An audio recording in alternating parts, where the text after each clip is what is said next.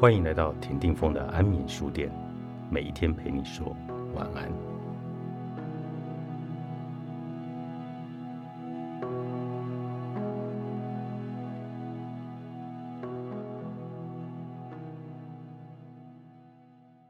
许多安慰者只是默默的提供协助和慰藉，他们不期待，也不需要受到赞扬。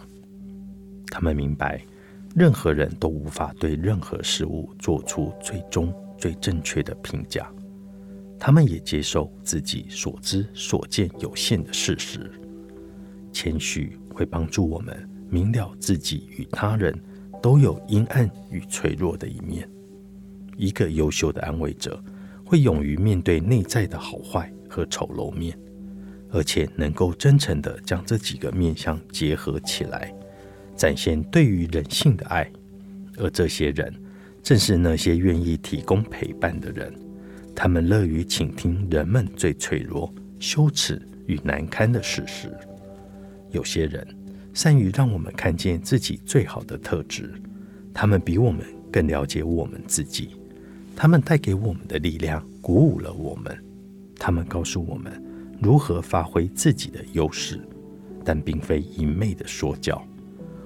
或者只是我们应该怎么做？他们只是相信我们，仅此而已。我认识一位优秀的致癌智商师，他更具备了加强客户信心的天赋。他帮助客户撰写出很棒的履历，完美的描述出他们的最佳特质。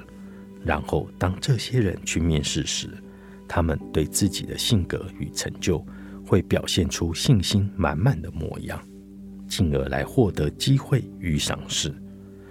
这位智商师在客户身上盖上了合格的图章，有效的建立他们对自己的信心，也令别人对他们散发的自信印象深刻。由衷的感谢总是令人觉得感动，展现我们对别人的感谢之意，可以让繁忙与艰难的生活得到一丝慰藉。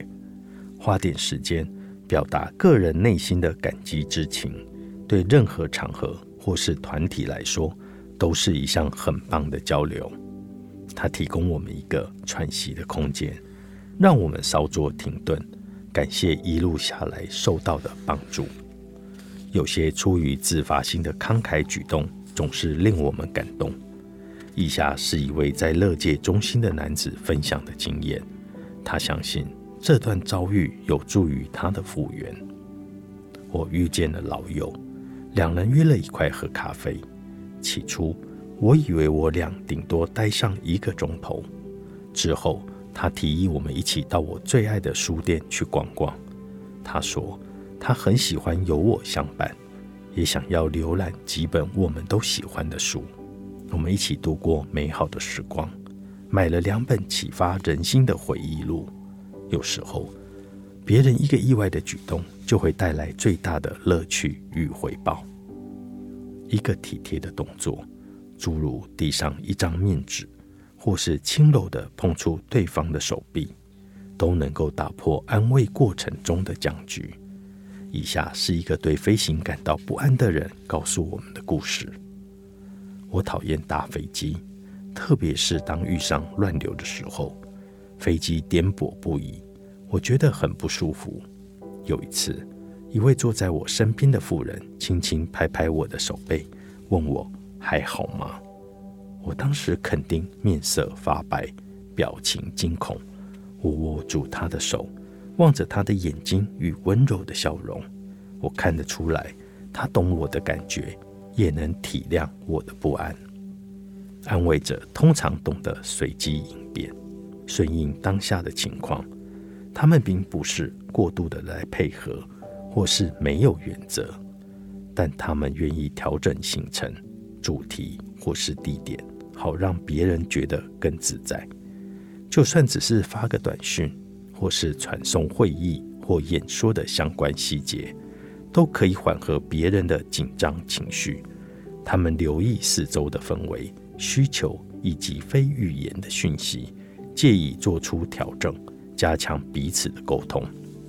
有时候，聪明的人选择坐在角落，默默聆听关于困难与痛苦的对话，然后找个适当的时机切入，分享个人的经历，替过度忧心或不知所措的人们提供一盏明灯。年纪稍长的人，在面对情感的问题时，通常较为成熟，对于人生的挑战也有较为丰富的观点。好的安慰者，通常也经历过失去与失落。在起伏的旅程中，获得对他人的人事物智慧，但他们不会干预我们的选择，只是与我们分享他们的生命历程。安慰的艺术，作者夫尔沃克，商周出版。